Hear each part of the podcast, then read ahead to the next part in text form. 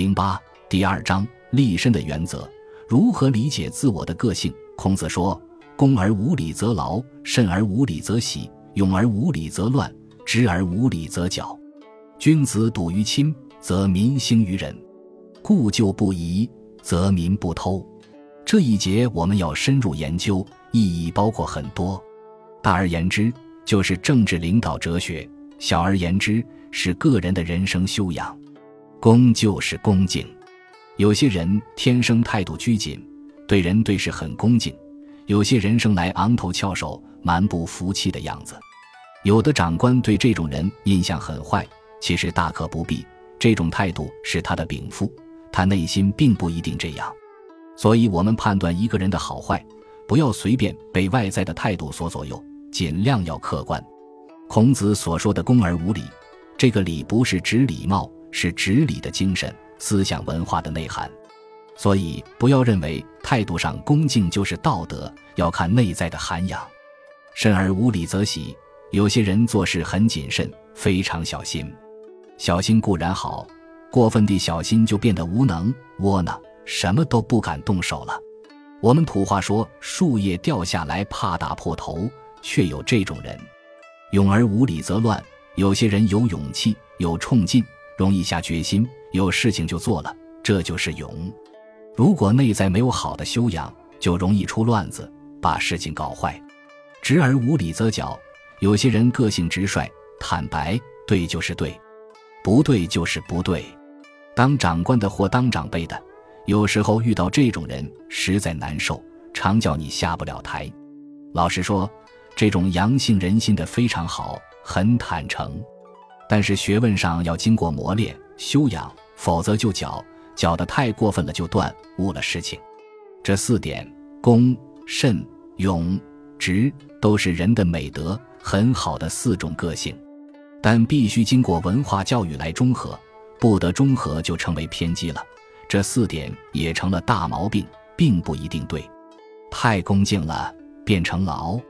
我们中国人说礼多必诈，像王莽就很多礼。太谨慎了，变得窝囊；太勇敢了，容易决断，变得冲动，有时会误了事情；太直了，有时不但不能成事，反而愤世。项羽的个性就是太勇、太直了。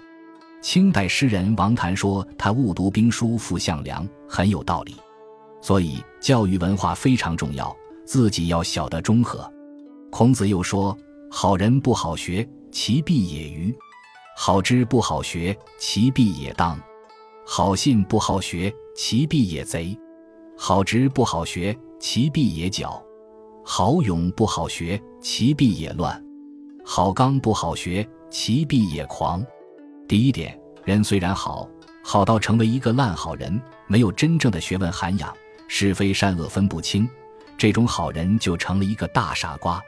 儒家讲仁，亦如佛家讲慈悲。盲目的慈悲也是不对的。所谓慈悲生祸害，方便出下流。仁慈很重要，但是从人生经验中得知，有时我们出于仁慈帮助了一个人，结果反而害了被帮助的人。这就是教育的道理，告诉我们做人做事真难啊！善良的人不一定能做事，好心仁慈的人可能学问不够，才能不够。刘弼就是愚蠢，加上鱼儿好自用，便更坏了。所以，对自己的学问修养要注意；对朋友、对部下要观察清楚。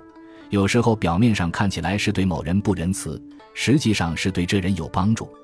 做人做事，越老越看越惧怕，究竟怎样做才好呢？有时自己都不知道，这就需要智慧，需要学问。这是第一点。第二点，孔子说，许多人知识非常渊博而不好学，这就是我们强调的。学问并不是知识，而是个人做事做人的修养。他的流弊是当，知识渊博了就非常放荡任性。譬如名士风流大不拘就是当，知识太渊博，看不起人，样样比人能干，才能很高，却没有真正的内在修养，这种就是当，对自己不够简述。这一类人也不少。第三点，好信不好学，其必也贼。这个信到底指哪个信？假使指信用的信，对人言而有信，这还不好。假如好心不好学就是贼，鬼头鬼脑，这怎样解释呢？对人对事，处处守信，怎么会鬼头鬼脑？这里的信，至少在《论语》里有两层意义：自信和信任。过分的自信有时候会出事，因为过分自信就会喜欢去用手段，觉得自己有办法。这个办法的结果害了自己，这就是其弊也贼。第四点，好直不好学，其必也狡。一个人太直了，像绳子绞起来一样，就是不好学，没有修养，迟早要崩断的，要愤世。脾气急躁的人会愤世，个性疏懒散漫的人会误事。严格说来，误事还比愤世好一点，愤世是一下子就把事弄砸了。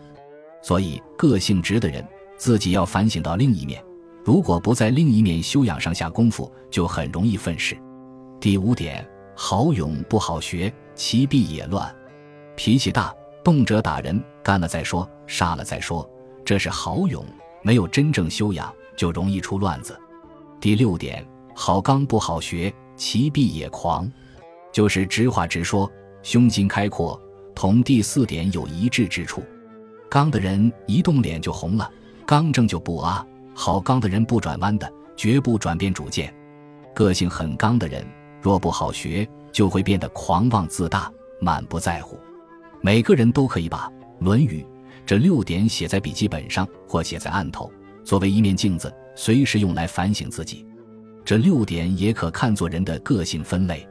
这六种个性都不是坏事，但没有真正内涵的修养，就都会变成坏事。每个人的个性不同，或人。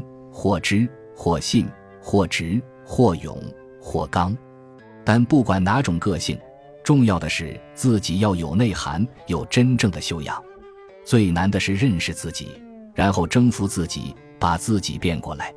但要注意，并不是完全变过来，否则就没有个性，没有我了。每个人要有超然独立的我。每个人都有他的长处和短处，一个人的长处也是他的短处，短处也是长处。长处与短处是一个东西，用之不当就是短处，用之中和就是长处，这是要特别注意的。选自《论语别裁》。